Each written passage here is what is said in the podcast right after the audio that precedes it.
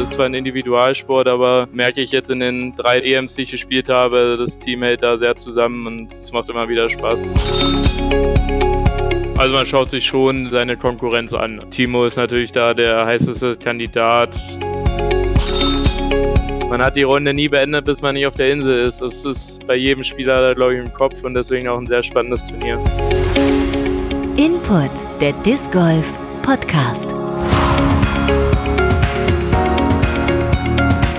Willkommen zu Input, dem Disc Golf Podcast, dem spektakulärsten deutschen Disc Golf Interview Podcast der ganzen Welt.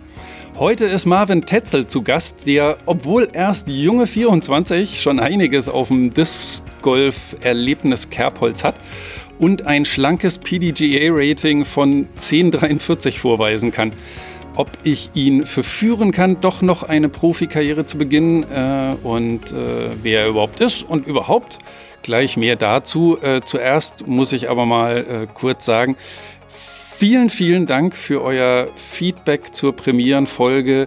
Ähm, das hat mich schier weggeblasen. Das war der Hammer. Ich habe sogar äh, Anrufe bekommen zu allen möglichen Zeiten. Äh, Nachrichten haben mich auf allen Kanälen und Wegen erreicht. Also das ist unglaublich. Ich hoffe jetzt nur, dass wir aus dieser Sache echt äh, was Schönes machen.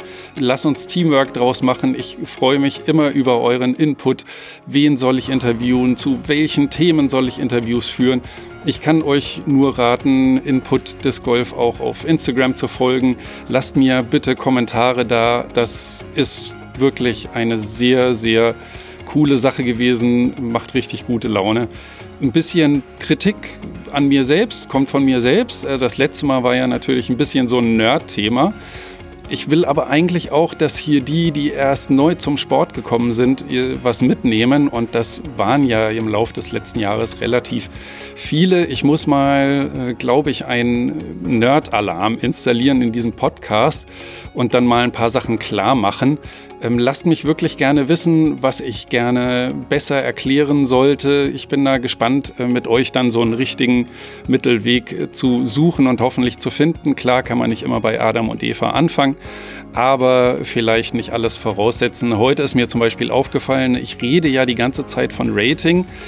Das ist super vereinfacht gesprochen eine Zahl, die was über das Leistungsniveau eines Spielers aussagt.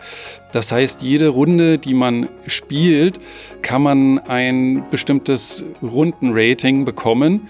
Das wird dann meistens auf Basis der bisherigen Leistungsniveaus der Spieler ermittelt, die an einer Turnierrunde teilnehmen und ein paar andere Sachen spielen auch noch eine Rolle. Das wirklich ganz vereinfacht gesagt. Ich sag mal so, diese Amateur-Spieler-Ratings, die dann aus mehreren Runden-Ratings und Turnier-Ratings gebildet werden, die befinden sich meist so im 800er, 900er Bereich.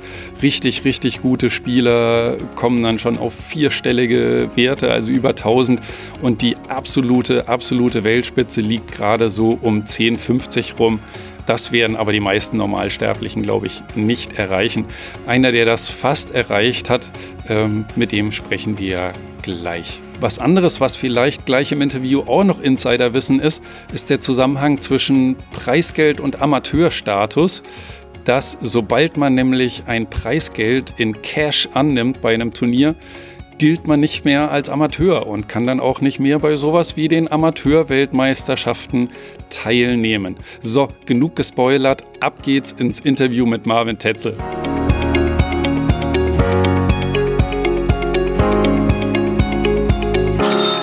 Input Disc Golf Typen ich freue mich nämlich sehr, sehr, sehr, sehr, sehr, den, wenn es nach dem PDGA-Rating geht, sogar besten deutschen Discgolfer hier mit mir zu haben, im Gespräch mit mir. Äh, ich freue mich sehr über Marvin Tetzel. Hallo. Ja, hallo Matthias, freut mich hier zu sein. Danke. Dein Rating, mit dem du das Jahr 2020 abgeschlossen hast mit 1043 hat ja für einige Furore gesorgt. Da haben sich, glaube ich, in den USA einige so nochmal äh, geguckt, so wer ist Marvin Tetzel. Aber ähm, das können wir vielleicht am Ende besprechen. Ich würde nämlich gerne von vorne anfangen. Ja, hört ja? sich gut an. Wann äh, hast du überhaupt mit dem Sport angefangen? Wie kamst du in Kontakt mit Disc Golf? Ja, also es war so 2009, 2010, da wurde der erste Parcours hier in der Region gebaut, der Celia Park. Und ja, einer meiner langjährigen Freunde hat damals so angefangen und mich und einen Kumpel quasi mitgenommen.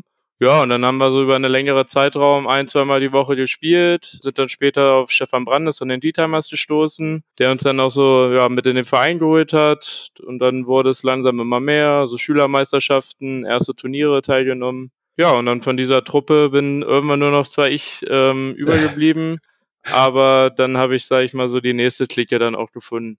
So war der Anfang eigentlich. Also du bist quasi gleich beim Start der Disc Golf Hauptstadt Wolfenbüttel mit dabei gewesen. Ja, das kann man auf jeden Fall so sagen, genau. Der Verein hat sich, glaube ich, 2009 auch gegründet. Ja, früher ja, hatten wir erst keinen Parcours und ja, mittlerweile haben wir ja zwei, noch den Gutspark und äh, eine sehr hohe Parcoursdichte innerhalb von einer Stunde hier. Also ist schon sehr angenehm. Ja. Wie hast du denn angefangen zu zocken oder trainieren? Bist du einfach mit dem Kumpel losgezogen oder habt ihr tatsächlich auch richtig trainiert oder gefragt, ob euch jemand trainieren kann? Hm.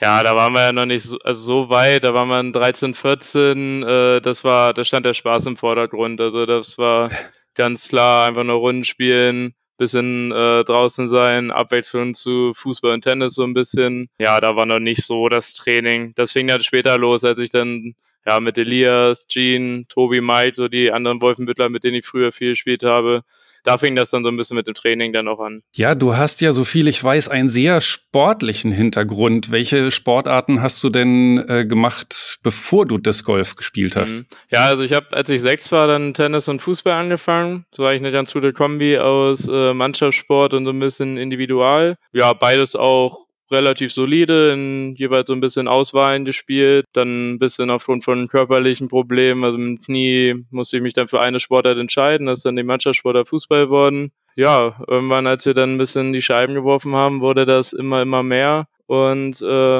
ja, irgendwann kam ich da nicht so wieder von weg. Das klingt nach übelsten Freizeitstress. Puh, ich bin äh, beeindruckt. Ähm, dann auch noch Disc Golf dazu. Welches Gewicht hat das dann in deinem Leben äh, eingenommen? Ja, dadurch, dass ich dann, als ich 15, 16 war, mit Fußball aufgehört habe, ja, da hat das schon eigentlich den größten Anteil, äh, zumindest von meiner freizeitlichen Aktivitäten, den größten Anteil angenommen. Ja, sei es nationale, dann natürlich später auch viele internationale Turniere. War nicht immer einfach, alles unter einen Hut zu bekommen ja, mittlerweile mache ich jetzt wieder alles drei, also Fußball, Tennis und Disc Golf. Insofern äh, wird es nicht einfacher, aber macht halt alles doch Spaß. Ja, und es sind ja auch sehr unterschiedliche Sportarten. Was macht dir ja. denn an Disc Golf am meisten Spaß oder was macht's besonders? Ja, also da ist ja wirklich, man ist für sich selber verantwortlich. Man spielt größtenteils wirklich gegen den Parcours. Natürlich misst man sich dann mit, mit den anderen Spielern, aber ich kann nur irgendwie von mir enttäuscht sein, auf, auf mich wütend sein, äh, weil ich einfach eine schlechte Entscheidung getroffen habe, einen schlechten Wurf gemacht habe.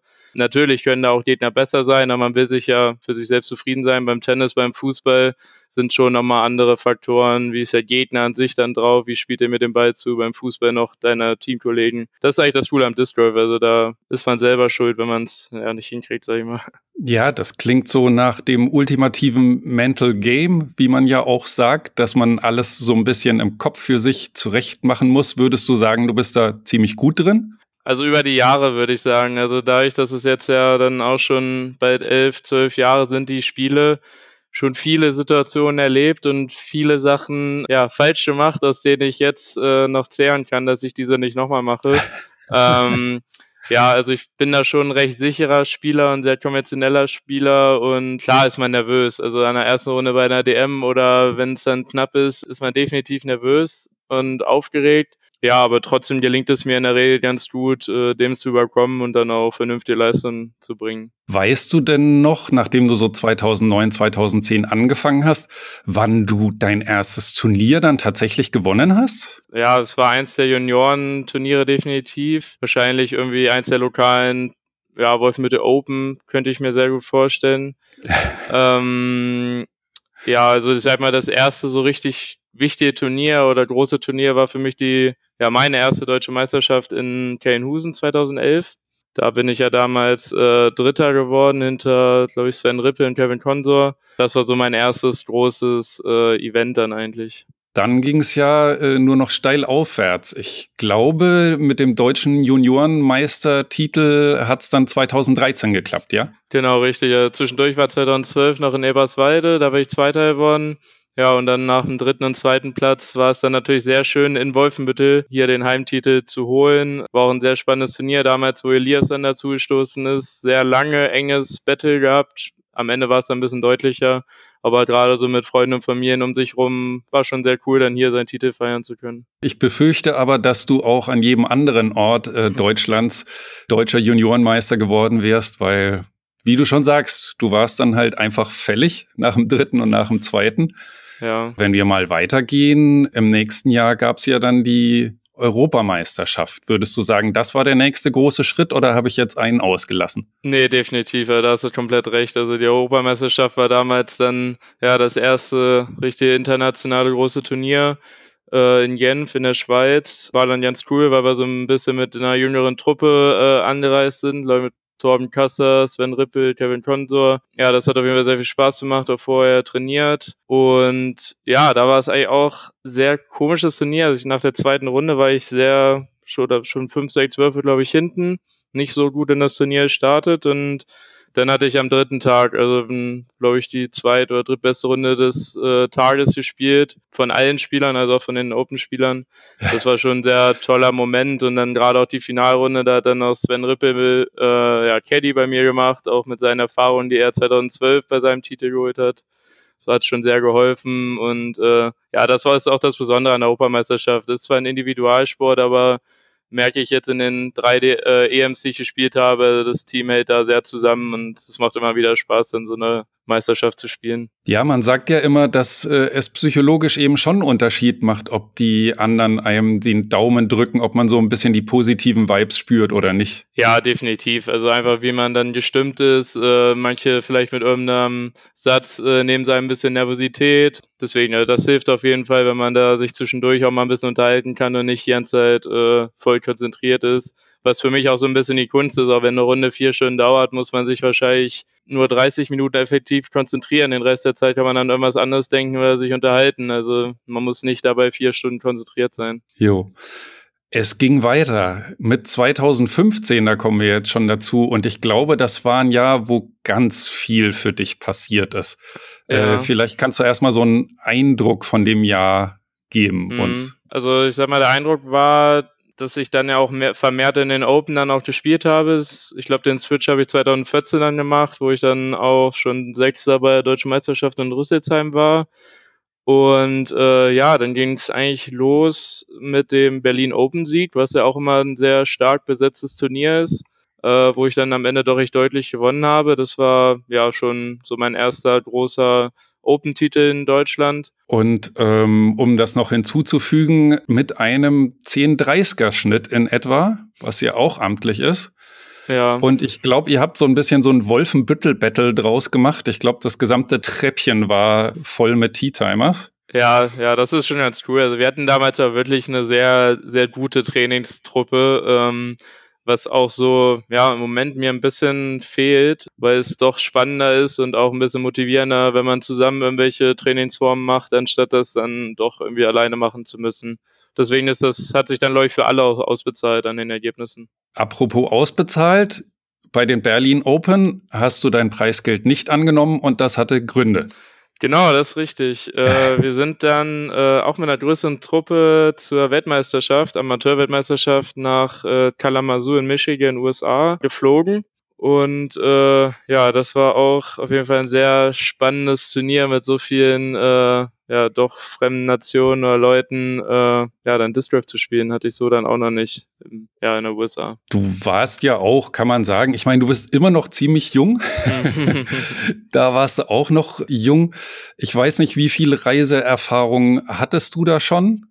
War das jetzt für dich Standard mal für Disc Golf in die USA zu fliegen oder? Also wir sind schon regelmäßig in Urlaub, aber äh, alles auf europäischer Ebene. Also das war schon die erste Erfahrung dort, äh, ja über den großen Teich, wie man so schon sagt, äh, herübergeflogen zu sein. War schon was Besonderes. Aber gerade halt diese Kombi ähm, mit den ganzen Junioren, das war schon sehr sehr cool. Ihr scheint euch, obwohl ihr euch hart gebettelt habt, auch gut verstanden zu haben. Das höre ich hier immer wieder raus. Ja, definitiv. Also war dann eigentlich auch ganz äh, schön, weil jeder beim anderen ein bisschen mitgefiebert hat, immer mal die Runden mit begleitet hat. Ja, am Ende war es ja bei mir. Ich hatte mir natürlich vorgenommen, da äh, auch den Sieg zu holen, auch von der äh, Besetzung. Am Ende war es dann ein sehr guter zweiter Platz, mit dem ich dann natürlich auch zufrieden war. Ähm, und es war auf jeden Fall eine sehr tolle Erfahrung dann. Absolut. Ich meine, äh, Vize-Weltmeister sich dann schon zu nennen, es äh, klingt ja auch fett und ist vor allem auch fett. Mhm. Das ist schon äh, stark. Wie hast du die WM in Erinnerung? Also hattest du eher stark begonnen oder gab es da irgendeine Entwicklung ja. bei der WM oder verschwimmt jetzt alles so nach den Jahren? Das Gute war, das Turnier war, glaube ich, über siebeneinhalb Runden, also es war relativ lang und dann bin ich normal gestartet und habe mich dann so langsam Richtung Halbfinale dann auch äh, so in die Top 3 gespielt und dann weiß ich, dass ich im Halbfinale relativ viele Würfe auf den später äh, ja, Weltmeister Austin Turner, der ja auch recht viel in Amerika jetzt unterwegs ist, ähm, dann doch recht viel verloren habe. Und dann war es eher nach hinten knapp. Also es war dann schon Battle um Platz zwei äh, anstatt um Platz eins. Das war schon so. Hat aber auch den Vorteil, dass man dann wirklich rausgeht und sagt, oh, ich habe nicht Platz eins verloren, sondern definitiv Platz zwei gewonnen. Ja, so war es auf jeden Fall. Ja. Nochmal äh, nach sechs Jahren immer noch Gratulation dazu. ja, danke, danke. Du hast auch 2015 das erste Mal Open gespielt bei den deutschen Meisterschaften, oder? Ja, das war hier dann das jetzt das zweite Mal. Das zweite genau. Mal. Okay. Also das Jahr davor Rüsselsheim und ähm, ja, da der sechste Platz und jetzt der zweite Platz war es dann in Kelnhusen. Ist ja auch ein wirklich schöner Parcours direkt ja, an der See und ähm, ja, war eine sehr spannende DM, wo dann auch äh, ja, Simon da war und äh, mhm. äh, sonst auch die andere deutsche Elite nenne ich es mal und äh, habe auch eine ja für mich wirklich wirklich gute DM gespielt war teilweise dann sogar in der vierten Runde ähm, ja in Führung bis okay. äh, ich mich gut erinnere, dass Simon dann im Waldparcours dann einen Ast geworfen hat, was irgendwie dann so ein bisschen das Momentum auf seine Seite äh, geschlagen hat und dann ja hat am Ende dann schon recht deutlich, was dann auch völlig normal war, gewonnen. Äh, aber war schon sehr schön, ihm so lange ein bisschen nerven und ärgern zu können. Also das hat schon Spaß gemacht. Ja, und du lagst auch nur neun Würfe hinter Simon. Das klingt natürlich für ein Disc Golf Turnier viel, aber was man dann auch sagen muss, dass du wiederum neun Würfe vor dem dritten lagst. Also du hast zwar dann doch ein bisschen deutlich gegen Simon verloren, aber den Rest des äh, Klassements hast du dann auch äh, gut dominiert. Ja, ja, defini äh, definitiv. Das war eins meiner äh, stärksten Turniere, was ich jetzt ja in den letzten fünf, sechs Jahren dann sozusagen gespielt habe. Also das äh, definitiv. Und ähm, deswegen ist es natürlich, wenn man es mit einem Auge so sieht, auch schade, dass er da noch da war, sag ich mal, in dem Jahr und man den Titel nicht mitnehmen konnte. In den nächsten Jahren war er dann ja nicht mehr da. Und ähm, ja, da weiß nicht, ich war sehr zufrieden mit der DM und äh, ja, kann ich mir auf jeden Fall überhaupt nichts vorwerfen, da Zweiter geworden zu sein. Ja, cool. Also nach diesem wirklich super bewegten Jahr 2015 hast du noch einen Titel 2015 mitgenommen, den ich sehr, sehr äh, spannend und lustig finde. Weißt du, welchen ich meine? Jetzt will ich mal überlegen. Ich, 2015.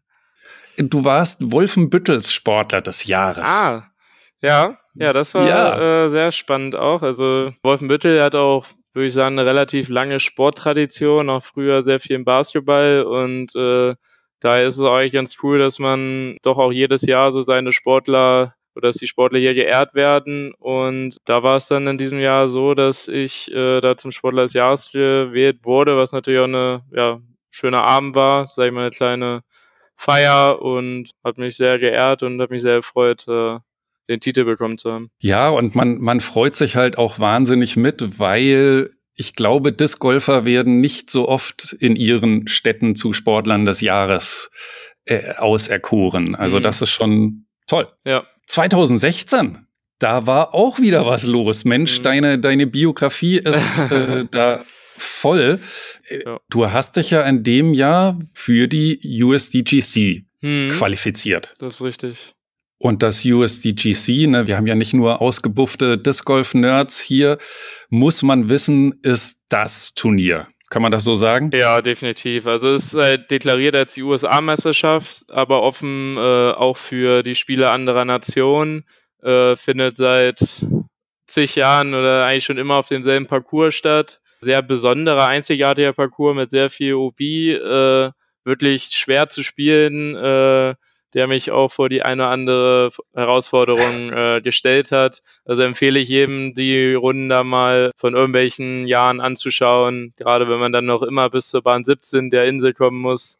Man hat die Runde nie beendet, bis man nicht auf der Insel ist. Das ist bei jedem Spieler, glaube ich, im Kopf und deswegen auch ein sehr spannendes Turnier. Was halt nur schade war, dass da gerade ähm, ja noch ein bisschen Unwetter und Hurricane war, sodass damals die vierte Runde gecancelt wurde und äh, ja gar nicht stattfand und auch in der dritten Probleme sehr viel Regen war und ich sehr Probleme hatte, die Scheiben festzuhalten. Das war dann nicht das beste Turnier von mir unter sehr schwierigen Bedingungen, aber trotzdem ja eine super Erfahrung mal da gewesen zu sein. Also das eher dabei sein, das alles. Ja, da auf jeden Fall, da auf jeden Fall. Aber hat Bock gemacht. Ja. ja. Jetzt hast du dich ja wirklich die Jahre, die letzten Jahre relativ rar gemacht seit 2018 habe ich gesehen, nicht mehr als drei Turniere pro Jahr. Mhm. Ähm, aber wir müssen natürlich auch noch mal darüber sprechen, dass du ja zumindest die deutschen Meisterschaften meistens mitspielst, wo sich ja so ein bisschen der Running Gag entwickelt hat, äh, dass du Marvin Vize Tetzel bist, was ja, wie wir jetzt erfahren haben, eigentlich gar nicht stimmt, mhm. aber zumindest für die Open DMs stimmt, aber auch teilweise unglaublich knapp. Erinnerst du dich da an irgendeine DM besonders? Ja, also es waren eigentlich, die letzten DMs waren eigentlich alle immer nie äh, so richtig deutlich. Also ich weiß, dass die DM in Olsberg, da bin ich relativ knapp, ich glaube drei Würfe oder so hinter Kevin Zweiter geworden. In Ening 2017 waren es dann drei Würfe hinter Jerome. Ja, dann hatte ich zwei Jahre nicht gespielt. Also 2019 war ich zum Beispiel zu der Zeit von einem äh, ja, Schulausbildungspraktikum in Finnland selbst und konnte dann nicht teilnehmen. Und dann ja natürlich jetzt 2020 in Salzgitter äh, mit dem Einwurf hinter Timo. Das war natürlich auch sehr, äh, ja, von meiner Seite bitter, aber war trotzdem allesamt auch wieder gute Turniere. Ich denke mal, wenn man weiß in den letzten fünf DMs, die man gespielt hat, jedes Mal irgendwie Zweiter wird oder äh, Top 6, dann äh, zeigt das doch eine gewisse Konstanz. Absolut. Also ähm, ich finde auch die Kontinuität, das Niveau, auf dem du dann spielst, halt beeindruckend. Also du würdest wahrscheinlich bei weitem jede Gesamtwertung gewinnen, wenn es eine DM-Gesamtwertung über die Jahre gäbe. Mhm. Aber ich hoffe, du hast äh, noch ein paar DMs, äh, die es zu gewinnen gibt. Äh, klar, mit Timo ist äh, mit Sicherheit jetzt ein ganz heißer Konkurrent erwachsen, der mit Sicherheit auch das Potenzial hat, ganz große Ratings einzufahren, auch kontinuierlich.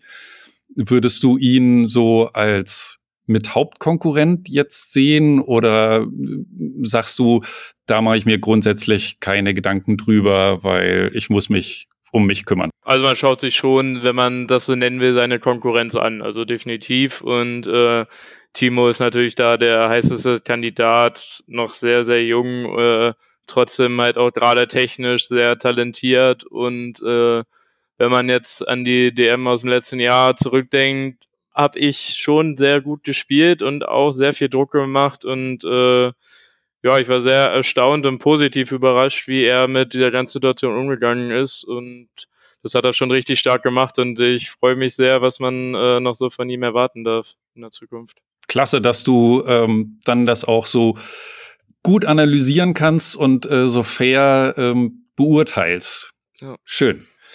Ja, ich hatte schon angesprochen, seit 2018 hast du wirklich ganz selten mal Turniere gespielt. Woran liegt's? Es war dann so ein bisschen der Switch, dass ich wieder mehr Fußball gespielt habe und auch Tennis. Ähm, ja, mir fehlt dann so ein bisschen die Gemeinschaft, die ich darüber, also auch beim Sport wieder gesucht habe und auch so ein bisschen die körperliche Belastung, nenne ich es mal. Und ich habe mir schon immer das gesagt, dass ich das mache, was mir gerade Spaß macht. Und äh, das war in dem Fall wieder ein bisschen mehr Fußball und Tennis.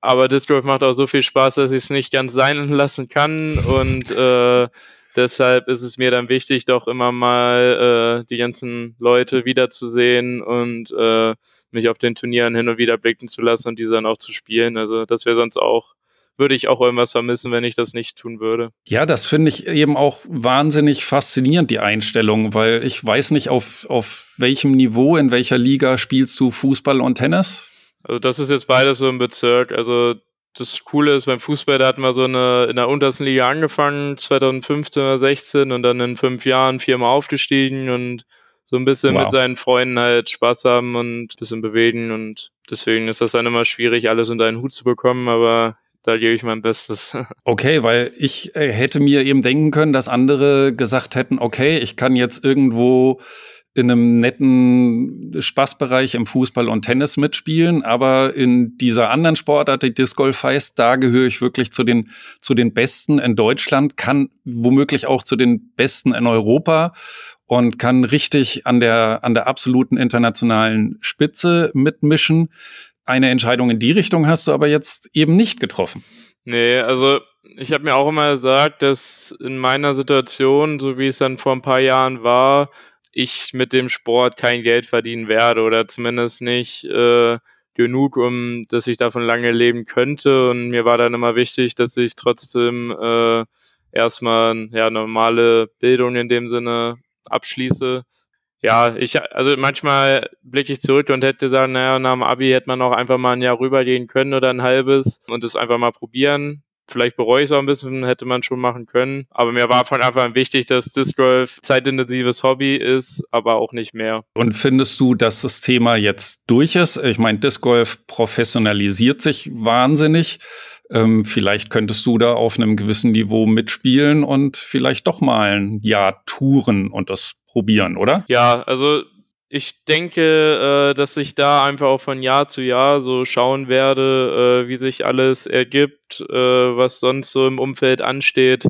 Aber ich kann mir auch sehr gut vorstellen, dass ich vielleicht jetzt drei, vier, fünf Jahre, solange ich vielleicht noch unter 30 bin, den Fußball und Tennis durchziehe und dann spiele ich auf einmal, äh, wenn, weiß nicht, in fünf Jahren wieder zehn Turniere pro Jahr. Also das äh, lasse ich auf mich zukommen und dann mal schauen, wie es dann so weitergeht. Na, aber ich redete jetzt schon vor dem radikaleren Weg, äh, selber mal äh, das Disc Golf Profi sein auszutesten. Oder glaubst du, dass du dann dich jetzt erstmal wieder mehr in Deutschland erweisen musst, bevor du sagst, okay, ich teste das jetzt mal aus, wie ich in den USA mitschwimmen würde? Habe ich ehrlich gesagt gar nicht so viel bisher drüber nachgedacht. Das ist, also ist eine interessante Idee. Ähm, Stand jetzt ist aber meine Tendenz relativ stark, dass das erstmal äh, keine Option ist. Also nicht, weil ich mir nicht leistungstechnisch nicht zutraue, ich aber so mich recht wohl fühle, wie hier gerade alles ist. Und ähm, ja, vielleicht ändert sich das. Aber so erstmal, ja, arbeitstechnisch und freizeittechnisch fühle ich mich gerade so wohl und das wird erstmal so bleiben zumindest.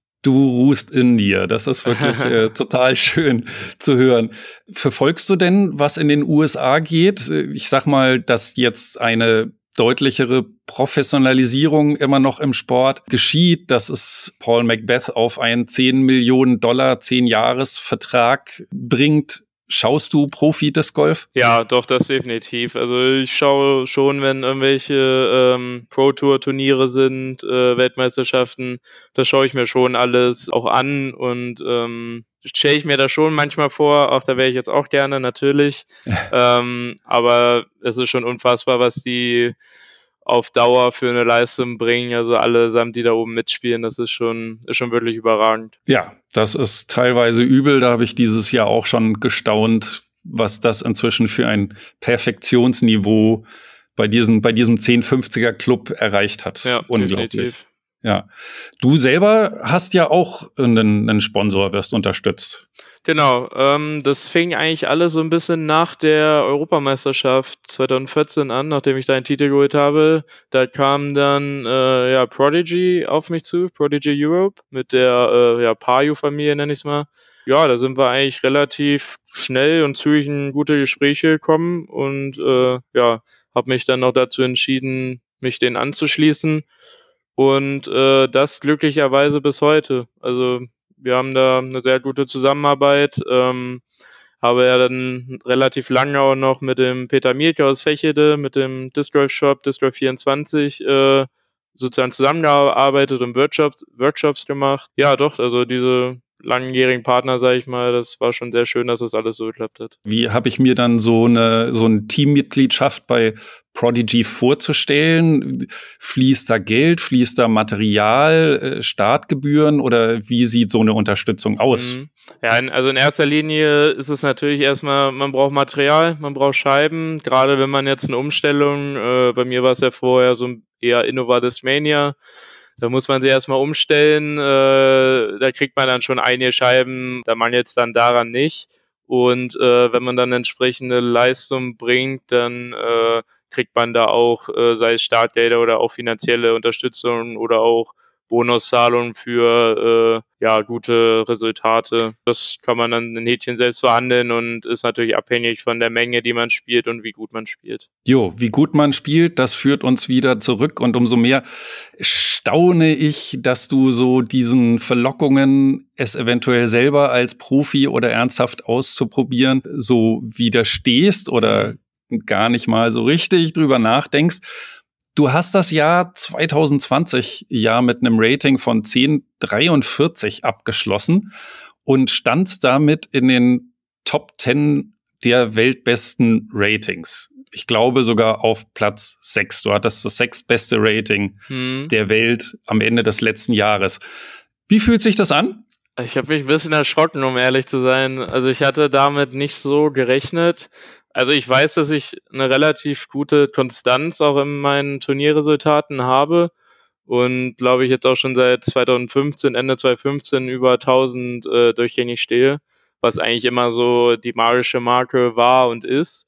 Dass es dann so hoch geworden ist, war ich schon ein bisschen überrascht, äh, habe mich natürlich auch sehr darüber gefreut da kommt dann aber auch immer so ein bisschen mein Aber, weil man sich ja auch ja, mit den anderen auf der Tour unterhält, dass ich schon der Meinung bin, dass es ein wenig zu hoch ist. Also ich meine, das ist natürlich eine Durchschnittsberechnung, äh, sag ich mal, aber ähm, ja, ein bisschen niedriger würde es auch tun. Ja. Ähm, von, von, wem hast du denn Reaktionen bekommen und wie sahen die aus? Ja, ich habe dann irgendwann äh, von ja, Freunden oder anderen Spielern gesehen, dass auf Reddit äh, irgendwie Diskussion war, wer ich denn überhaupt bin.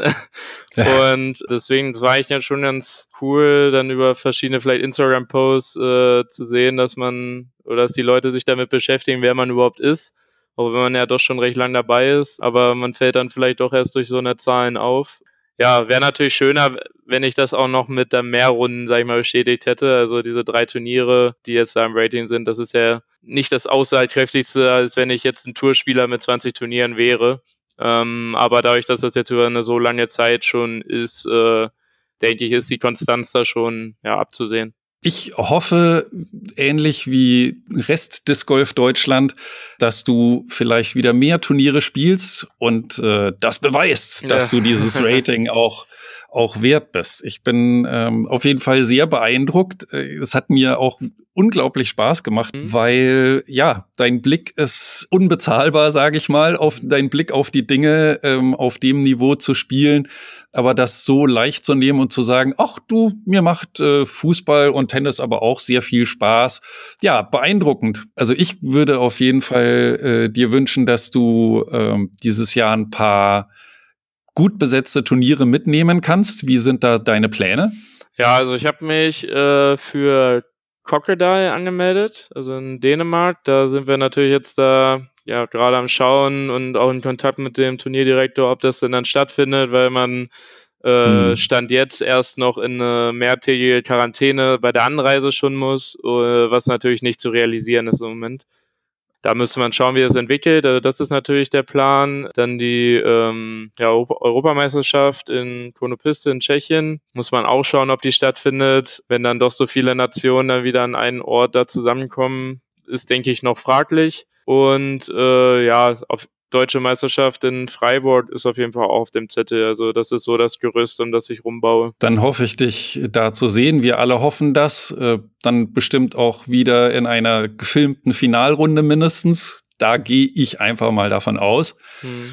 Alles andere, was Schlechteres als Platz zwei, traue ich dir auch gar nicht zu bei einer deutschen Meisterschaft. mal abwarten. Und bevor ich es vergesse, Mensch, kurz vor Schluss Alle meine Gesprächspartner sollen ja jemanden für die Input Hall of Fame nominieren. Also nicht nur jemanden, es kann auch eine Scheibe sein, ein bestimmtes Turnier, irgendeine besondere Bahn, irgendein ein witziges Ereignis, irgendein Wurf.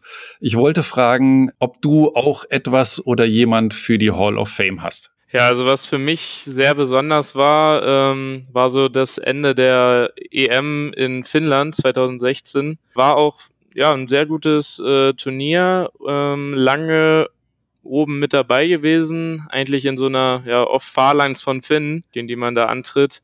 Und äh, ich war dann in der Finalrunde noch im, im Leading Flight sogar. Oh wow, cool. Auch durch, glaube ich, mehrere hundert Leute, mehrere hundert Finnen, die das begleitet haben. Also war schon sehr besonders und sehr aufregend. Und dann war es leider so, dass wir Bedingungen hatten, die ja, ich so noch nicht erlebt hatte vom Wind her. Wir hatten teilweise geworfen, die Scheibe kommt auf und äh, durch den Wind rollt die mir wieder zehn Meter entgegen. Das Wasser peitschte schon fast Richtung Korb und ähm, ich habe aus zweieinhalb Metern nochmal rangelegt, um dann den Putt danach zu machen. Also das kann man auch auf YouTube nachschauen, war eine sehr ja, aufregende Runde. Ja, das war für mich doch schon was Besonderes. Und was halt recht interessant war, was, sag ich mal, dass Leute, die dann morgens um neun gestartet sind, bei ruhigen Bedingungen, äh, sehr gute Ergebnisse erzielt haben und dann die äh, Top-Flights am Ende Mühe hatten, noch vor diesen äh, Konkurrenten, sag ich mal, zu landen. Und äh, ja, doch, das war auf jeden Fall was sehr Besonderes für mich. Krass. Dass ich da so lange oben mitgespielt habe, äh, da hatte ich ja 2016 noch nicht mit gerechnet und ja, war für mich so ein bisschen, wo ich oben angekommen bin, so mein Durchbruch international. Ja, mit den Bedingungen, also ich weiß noch, dass Frank Hellstern, der Teamkapitän, war damals quasi mein Caddy auf der Runde und äh, ja, hat versucht, mich mental ein bisschen in der Spur zu halten, weil ich doch sehr enttäuscht war, weil ich mir auch da keinen Vorwurf machen konnte. Ich hatte die Bedingungen noch nie. Ich musste die Erfahrung erstmal machen, was mit meinen Scheiben gleich nach dem Werfen passiert. Und da war ich doch schon sehr enttäuscht, dass es dann nicht noch besser geendet hat, obwohl der siebte Platz natürlich am Ende ein super Ergebnis war. Ja, ist ein fantastischer Platz und umso großartiger, dass du dann auch dieses Turnier, was dich eben auch äh, in dem Moment dann doch enttäuscht hat, äh, für die Hall of Fame nominierst. Und auch prima, dass du Frank Hellstern auch noch erwähnst. Der ist nämlich auch schon in der Hall of Fame. Ja. Wunderbar. Dann danke ich dir für äh, deinen Kandidaten. Großer Spaß. Ja, hat mir auch sehr Spaß gemacht. Dank. Dankeschön. Tschüss. Ciao. Marvin Tetzel, was für ein Typ. Und das nächste Mal gibt es eine weitere Rubrik neben den Input-Themen und den Input-Typen, nämlich den Input-Schnupperkurs. Die wahre Challenge aus meiner Sicht sind die Parcours. Ne? Die sind einmalig und immer besonders. Und ich weiß auch nicht, ob ihr dieselbe Krankheit habt wie ich. Man fährt mit dem Auto durch die Gegend oder läuft äh, durch die Natur und überall sieht man Parcours und Bahnen. Also ja, hier müsste das Tee stehen und das wäre dann die ideale Linie und die Korbposition ist da. Und also man kann schon gar nicht mehr unbefangen durch die Natur laufen. Und das wollen wir würdigen und wir sprechen über Parcours, Parcours-Design. Wie bekommt man das überhaupt hin, einen Parcours wohin zu bauen? Und fangen in 14 Tagen dann mit einem der absolut bestbewerteten Parcours in Deutschland an. Spannende Geschichte wird das auf jeden Fall, ihr könnt gespannt sein. Ansonsten freue ich mich natürlich, wenn ihr den Podcast hier weiterempfehlt, wenn ihr auf Runde geht oder teilt ihn oder postet ihn in euren Vereinsverteilern. Ich freue mich wirklich über jedes Teilen und jeden Post. Euer Input ist äh, für unseren Input auch wichtig. Sagt was euch gefallen hat und wo ihr noch Nachfragen habt. Auch wenn ihr Ideen habt, welche Themen hier aufgegriffen werden sollten oder wer unbedingt mal zu Gast sein sollte. Oder wenn von euch jetzt noch Fragen zu Marvin aufgekommen sind. Schreibt mir eine Mail an post.input-discgolf.de. Tragt euch auf der Website in die Mailingliste ein, wo ich auch dann immer mal ein paar Anekdoten loswerde input-discgolf.de. Input natürlich, wie Sie es gehört, ne? mit zwei T im Disc Golf. Oder kommentiert bei Instagram oder wo ihr noch auf den Disc Golf Podcast stoßt. Oder schreibt, was euch in den Sinn kommt. Zum Beispiel, nachdem Marvin die Geschichte von der EM 2016 erzählt hat, würde mich zum Beispiel interessieren, was euer stürmischstes Erlebnis, also ich meine beim Disc Golf, was euer stürmischstes Erlebnis war Vielleicht kann ich dann schon bald eure Geschichte auch mal im nächsten Podcast einbringen. So, lasst mir eure Kommentare jetzt zukommen und ich freue mich über jedes Feedback und bis in zwei Wochen dann. Tschüss.